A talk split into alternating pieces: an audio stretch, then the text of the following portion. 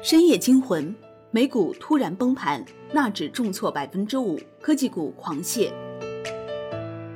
香港万德通讯社报道，周四九月三号晚间，美股突然崩盘，道指盘中一度重挫逾一千点，纳指一度跌超百分之五，科技股大跌，苹果跌超百分之八。截至收盘，美国三大股指均创六月十一号以来最大单日跌幅。道指跌百分之二点七八，标普五百指数跌百分之三点五一，纳指跌百分之四点九六。欧股全线收低，德国 D X 指数跌百分之一点四，法国 C C 四零指数跌百分之零点四四，英国富时一百指数跌百分之一点五二。截至九月四号早上，美股期指继续走低，纳指期货跌百分之一，道指期货跌百分之零点三三，标普五百指数期货跌百分之零点三五。科技股狂泻，纳斯达克指数一度跌逾百分之五，最终收跌百分之四点九六，创三个月以来最大单日跌幅。美国大型科技股全线走低，苹果跌百分之八点零一，市值蒸发逾一千五百亿美元；特斯拉跌百分之九点零二，亚马逊跌百分之四点六三，奈飞跌百分之四点九，谷歌跌百分之五点一二，Facebook 跌百分之三点七六，微软跌百分之六点一九。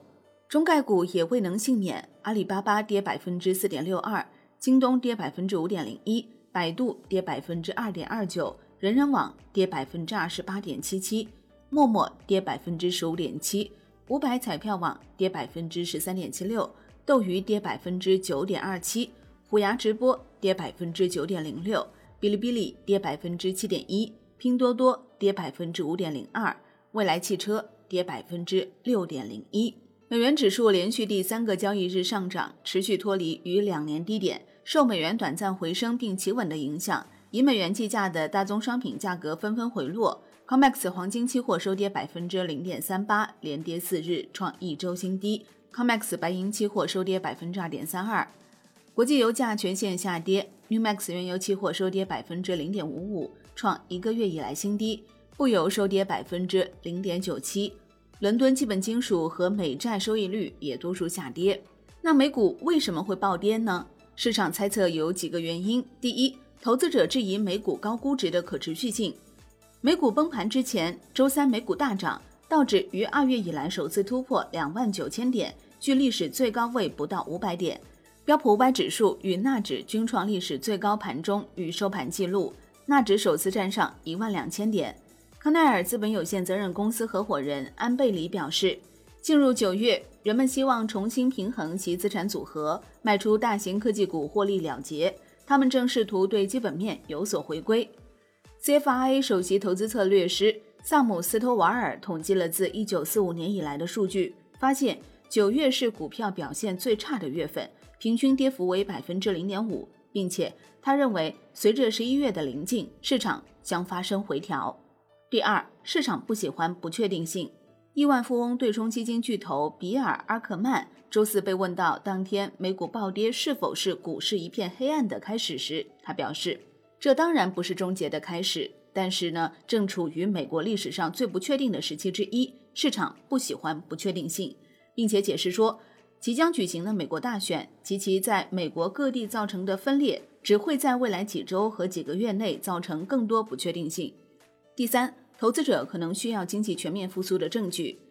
虽然周四的数据显示上周的首次申领失业救济人数下降，但在标普五百指数自三月低点上涨百分之六十以后，美国投资者可能需要经济全面复苏的证据。周四早些时候公布的出请失业金报告显示，截至八月二十九号当周，美国出请失业金人数为八十八点一万，为三月中旬以来最低值，比上周减少十三万。此前一周的首申失业救济人数下修五千人至一百零一点一万人，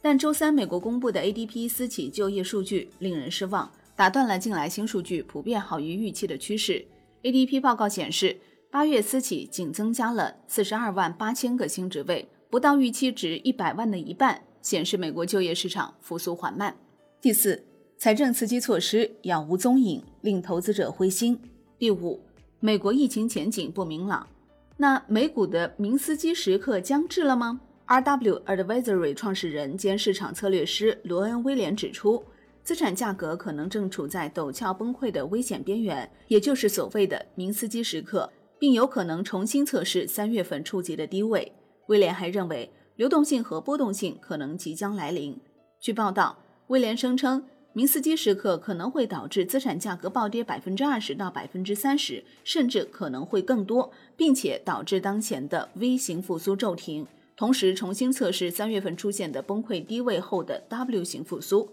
三月二十三号，标普五百指数因遭遇大规模抛售而暴跌至两千二百三十七点四点。本周三，该指数收于三千五百八十点八四点。威廉表示，再加上高估值、八月下旬和九月初的消极季节性因素，以及即将到来的大选周期，市场可能正在迎来小幅修正。他补充称，从长远角度来看，这可能是健康的。在长期牛市再次出现之前，会有一个持续数年的修复期。好的，感谢收听，获取更多专业资讯，请打开万德股票 APP，也欢迎您关注转发哦。我是林欢，财经头条，我们再会。